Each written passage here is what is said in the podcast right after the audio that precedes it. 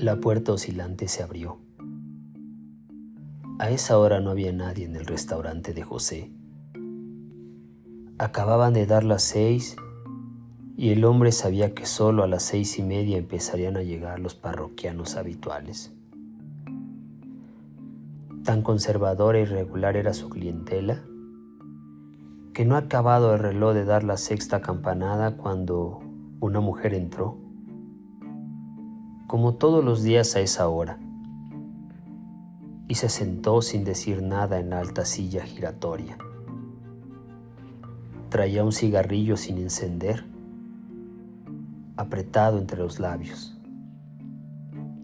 Hola, reina, dijo José cuando la vio sentarse. Luego caminó hacia el otro extremo del mostrador, limpiando con un trapo seco la superficie vidriada.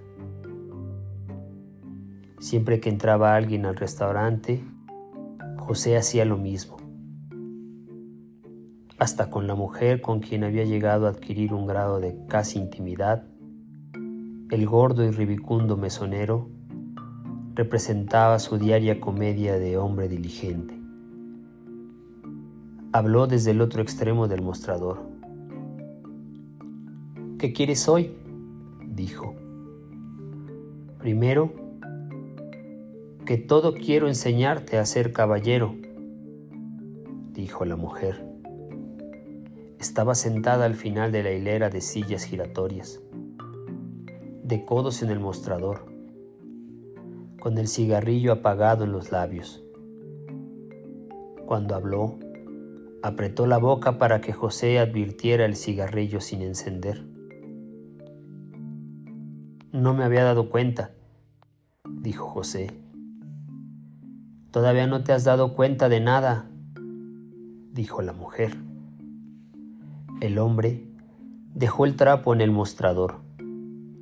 Caminó hacia los armarios oscuros y olorosos a alquitrán y a madera polvorienta y regresó luego con las cerillas. La mujer se inclinó para alcanzar la lumbre que ardía entre las manos rústicas y velludas del hombre. José vio el abundante cabello de la mujer, empavonado de vaselina gruesa y barata. Vio su hombro descubierto por encima del corpiño floreado.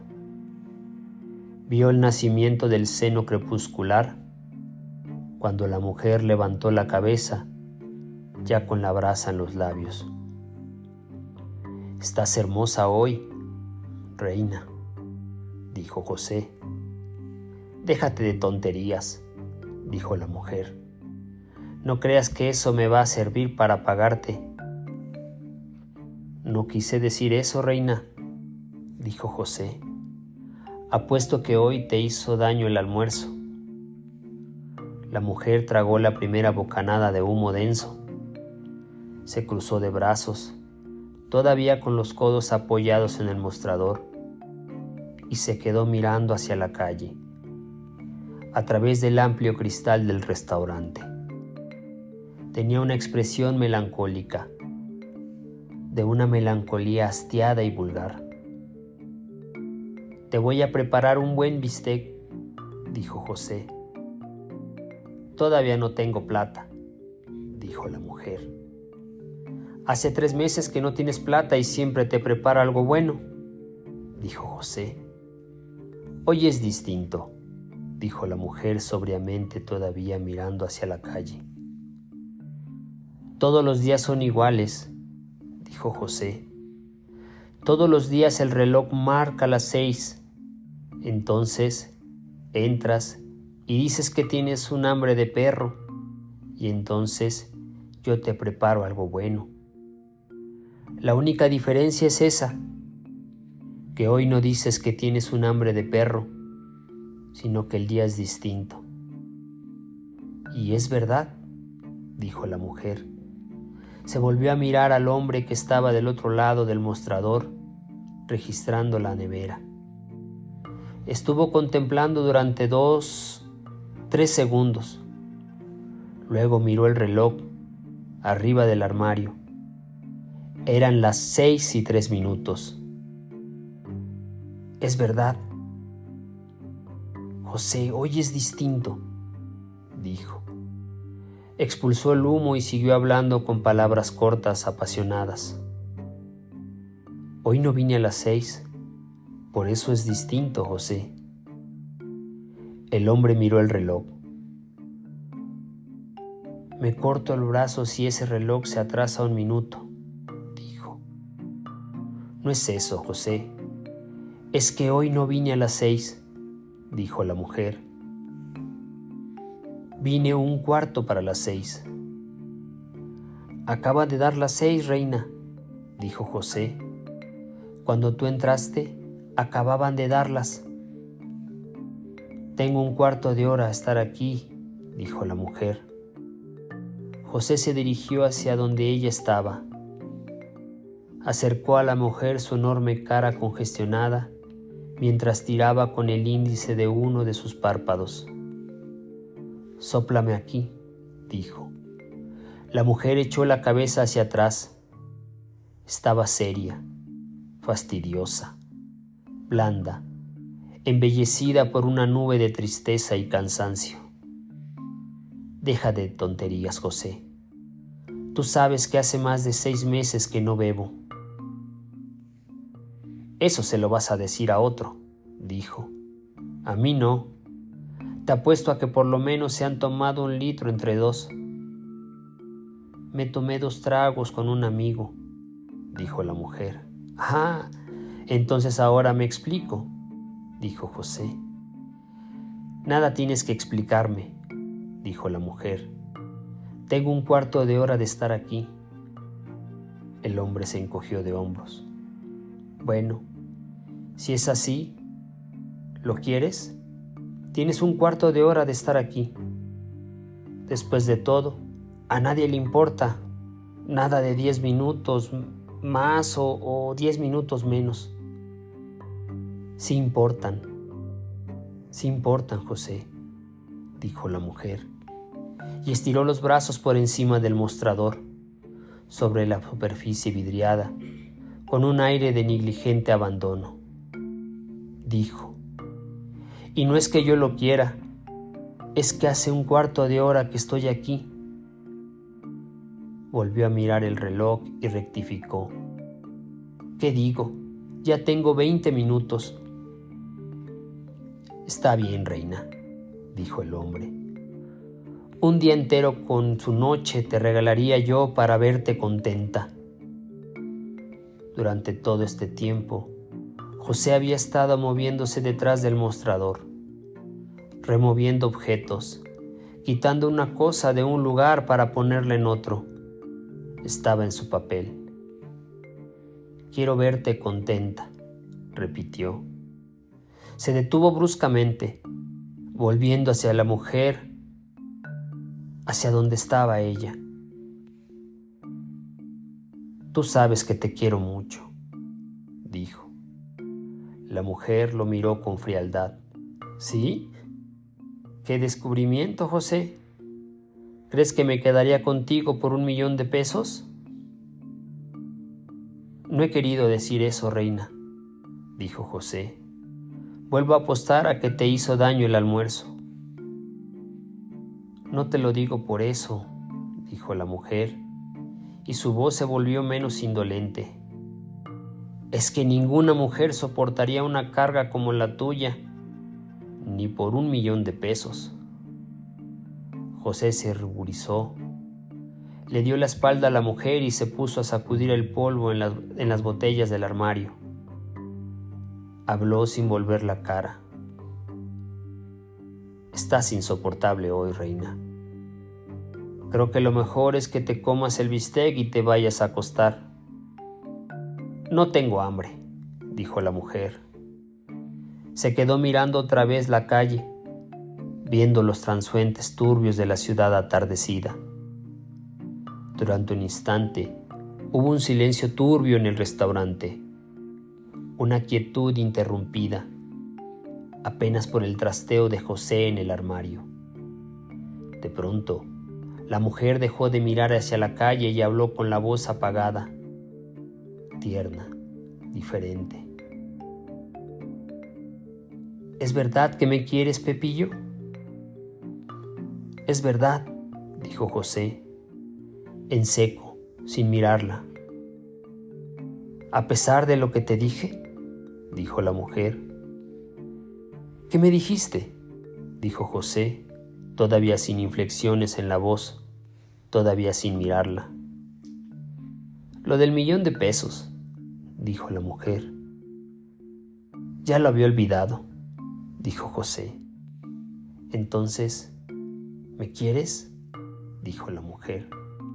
Sí, dijo José. Hubo una pausa. José siguió moviéndose con la cara revuelta hacia los armarios, todavía sin mirar a la mujer. Ella expulsó una nueva bocanada de humo. Apoyó el busto contra el mostrador y luego, con cautela y picardía, mordiéndose la lengua antes de decirlo, como si hablara en puntillas. Aunque no me acueste contigo, dijo. Y solo entonces José volvió a mirarla. Te quiero tanto que no me acostaría contigo, dijo. Luego caminó hacia donde ella estaba. Se quedó mirándola de frente, los poderosos brazos apoyados en el mostrador delante de ella. Mirándola a los ojos, dijo, Te quiero tanto que todas las tardes mataría al hombre que se va contigo. En el primer instante, la mujer pareció perpleja. Después miró al hombre con atención, con una ondulante expresión de compasión y burla. Después guardó un breve silencio, desconcertada y después rió estrepitosamente. Está celoso, José. Qué rico, está celoso. José volvió a sonrojarse con una timidez franca, casi desvergonzada, como le habría ocurrido a un niño a quien le hubieran revelado de golpe todos los secretos. Dijo, Esta tarde no entiendes nada, reina, y se limpió el sudor con el trapo dijo, la mala vida te está embruteciendo. Pero ahora la mujer había cambiado de expresión. Entonces no, dijo, y volvió a mirarlo a los ojos, con un extraño esplendor en la mirada, a un tiempo acongojada y desafiante. Entonces no está celoso. En cierto modo sí, dijo José, pero no es como tú dices. Se aflojó el cuello y siguió limpiándose, secándose la garganta con el trapo. Entonces, dijo la mujer, lo que pasa es que te quiero tanto que no me gusta que hagas eso, dijo José. ¿Qué? dijo la mujer. Eso de irte con un hombre distinto todos los días, dijo José. ¿Es verdad que lo matarías para que no se fuera conmigo? dijo la mujer. Para que no se fuera, no, dijo José. Lo mataría porque se fue contigo. Es lo mismo, dijo la mujer. La conversación había llegado a densidad excitante. La mujer hablaba en voz baja, suave, fascinada Tenía la cara casi al rostro saludable y pacífico del hombre, que permanecía inmóvil, como hechizado por el vapor de las palabras. Todo eso es verdad, dijo José. Entonces, dijo la mujer y extendió la mano para acariciar el áspero brazo del hombre. Con la otra mano arrojó la colilla. Entonces, tú eres capaz de matar a un hombre. Por lo que te dije, sí, dijo José, y su voz tomó una acentuación casi dramática. La mujer se echó a reír convulsivamente con una abierta intención de burla. ¡Qué horror! José, qué horror, dijo, todavía riendo. José matando a un hombre. ¿Quién hubiera dicho que detrás del señor gordo y santurrón que nunca me cobra, que todos los días me prepara un bistec y que se distrae hablando conmigo hasta cuando encuentro un hombre, hay un asesino. ¡Qué horror, José! Me das miedo. José estaba confundido. Tal vez sintió un poco de indignación. Tal vez cuando la mujer se echó a reír, se sintió defraudado. Estás borracha, tonta, dijo. Vete a dormir. Ni siquiera tendrás ganas de comer nada. Pero la mujer ahora había dejado de reír y estaba otra vez seria, pensativa, apoyada en el mostrador. Vi alojarse al hombre.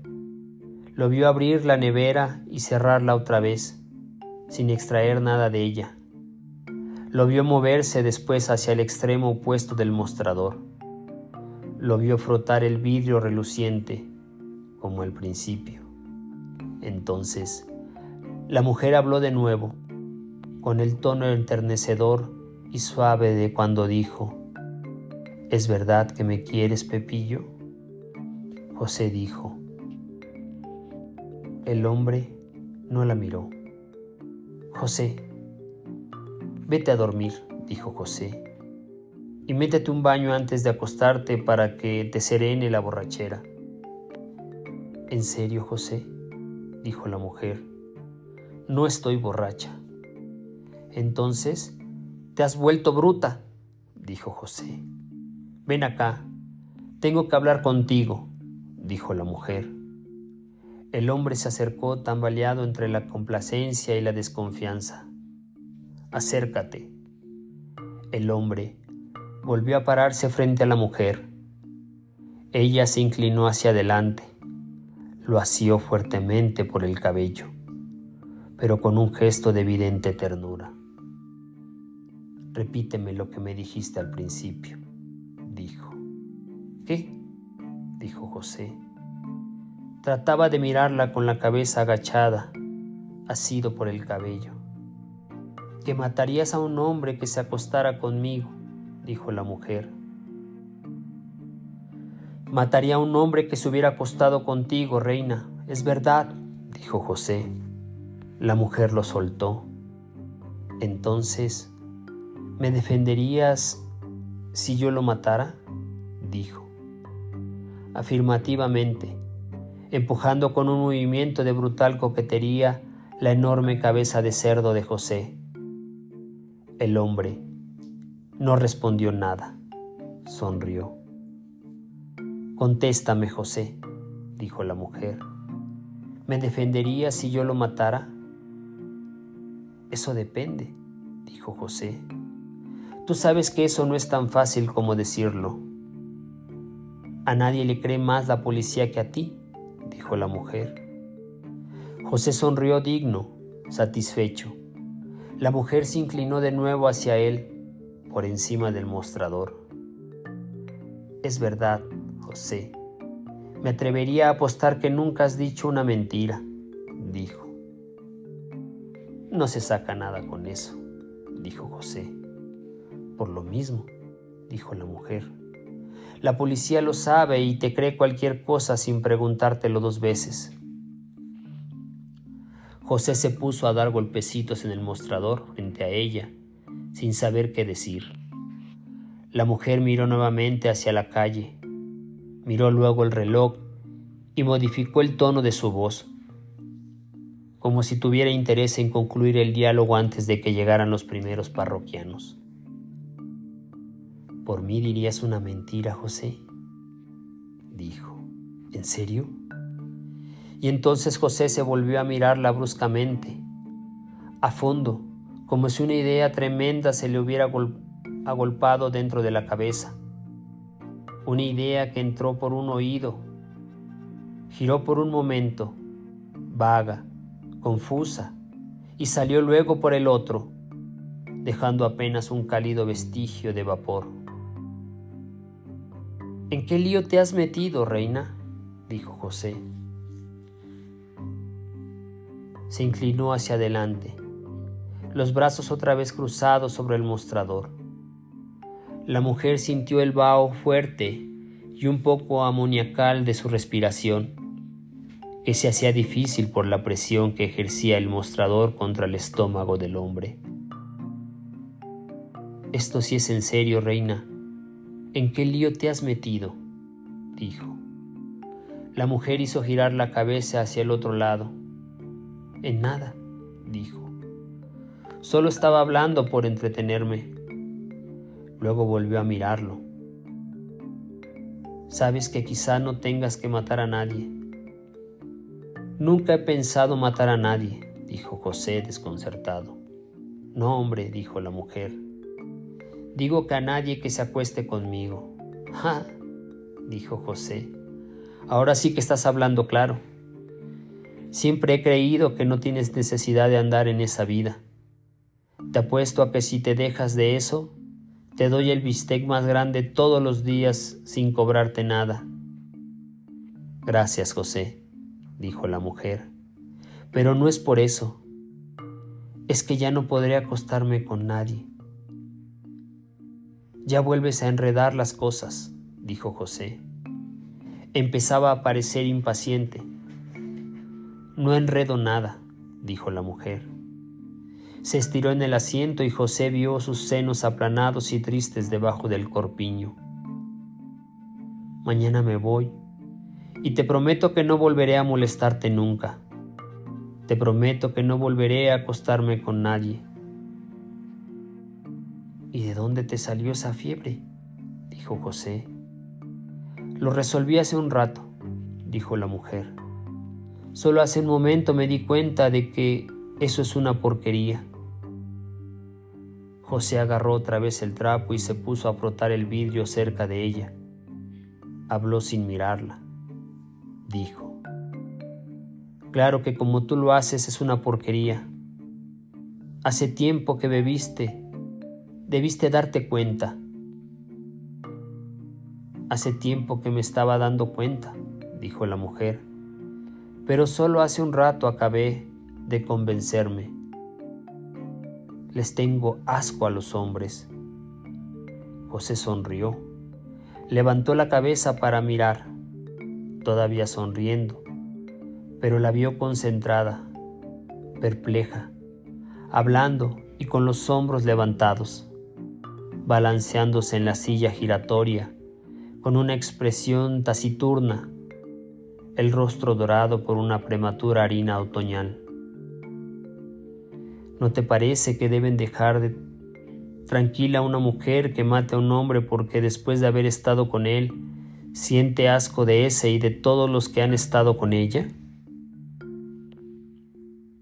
No hay para qué ir tan lejos, dijo José, conmovido con un hilo de lástima en la voz. Y sí, mujer, le dice al hombre que le tiene asco cuando le ve vistiéndose porque se acuerda de que ha estado revolcándose con él toda la tarde y siente que ni el jabón ni el estropajo podrían quitarle su olor. Eso pasa, reina, dijo José, ahora un poco indiferente, frotando el mostrador. No hay necesidad de matarlo, simplemente dejarlo que se vaya. Pero la mujer seguía hablando y su voz era una corriente uniforme, suelta, apasionada. Y si cuando la mujer le dice que le tiene asco, el hombre deja de vestirse y corre otra vez para donde ella, a besarla otra vez, a... Eso no lo hace ningún hombre decente, dijo José. Pero, ¿y si lo hace? dijo la mujer con exasperante ansiedad. Si el hombre no es decente, y lo hace y entonces la mujer siente que le tiene tanto asco que se puede morir y sabe que la única manera de acabar con todo eso es dándole una cuchillada por debajo? Esto no es una barbaridad, dijo José. Por fortuna no hay hombre que haga lo que tú dices. Bueno, dijo la mujer, ahora completamente exasperada. ¿Y si lo hace? Suponte que lo hace. De todos modos, no es para tanto, dijo José. Seguía limpiando el mostrador sin cambiar de lugar, ahora menos atento a la conversación. La mujer golpeó el vidrio con los nudillos, se volvió afirmativa, enfática. Eres un salvaje, José, dijo. No entiendes nada. Lo agarró con fuerza por la manga. Anda, di que sí debía matarlo. Está bien, dijo José, con un sesgo conciliatorio. Todo será como tú dices. Eso no es defensa propia, dijo la mujer, sacudiéndole por la manga. José le echó entonces una mirada tibia y complaciente. Casi, casi, dijo, y le guiñó un ojo en un gesto que era al mismo tiempo una comprensión cordial y un pavoroso compromiso de complicidad. Pero la mujer siguió seria, lo soltó ¿Echarías una mentira para defender a una mujer que haga eso? dijo. Depende, dijo José. ¿Depende de qué? dijo la mujer. Depende de la mujer, dijo José. Suponte que es una mujer que quieres mucho, dijo la mujer. No para estar con ella, ¿sabes? Sino como tú dices, que la quieres mucho. Bueno, como tú quieras, reina, dijo José laxo, fastidiado. Otra vez se alejó. Había mirado el reloj. Había visto que iban a ser las seis y media. Había pensado que dentro de unos minutos el restaurante empezaría a llenarse de gente y tal vez por eso se puso a frotar el vidrio con mayor fuerza, mirando hacia la calle a través del cristal de la ventana. La mujer permanecía en la silla, silenciosa, concentrada, mirando con un aire de declinante tristeza los movimientos del hombre. Viéndolo, como podría ver un hombre una lámpara que ha empezado a apagarse. De pronto, sin reaccionar, habló de nuevo con la voz suntuosa de mansedumbre. José, el hombre la miró con una ternura densa y triste, como un buey maternal. No la miró para escucharla, apenas para verla, para saber que estaba allí, esperando una mirada que no tenía por qué ser de protección o de solidaridad, apenas una mirada de juguete. Te dije que mañana me voy y no me has dicho nada, dijo la mujer. Sí, dijo José. Lo que no me has dicho es para dónde. Por ahí, dijo la mujer. ¿Para dónde? Para donde no haya hombres que quieran acostarse con una. José volvió a sonreír. ¿En serio te vas? preguntó, como dándose cuenta de la vida, modificando repentinamente la expresión del rostro. Eso depende de ti, dijo la mujer. Si sabes decir a qué hora vine, mañana me iré. Y nunca más me pondré en estas cosas. ¿Te gusta eso? José hizo un gesto afirmativo con la cabeza, sonriente y concreto. La mujer se inclinó hacia donde estaba él. Si algún día vuelvo por aquí, me pondré celosa cuando encuentre otra mujer hablando contigo, a esta hora y en esta misma silla. Si vuelves por aquí, debes traerme algo, dijo José. Te prometo buscar por todas partes el osito de cuerda para traértelo, dijo la mujer. José sonrió y pasó el trapo por el aire que se interponía entre él y la mujer como si estuviera limpiando un cristal invisible. La mujer también sonrió, ahora con un gesto de cordialidad y coquetería. Luego, el hombre se alejó, frotando el vidrio hacia el otro extremo del mostrador. ¿Qué? dijo José, sin mirarla. ¿Verdad que a cualquiera que te pregunte a qué hora vine le dirás a un cuarto para las seis? dijo la mujer. ¿Para qué? dijo José, todavía sin mirarla y ahora como si apenas hubiera oído. Eso no importa, dijo la mujer. La cosa es que lo hagas.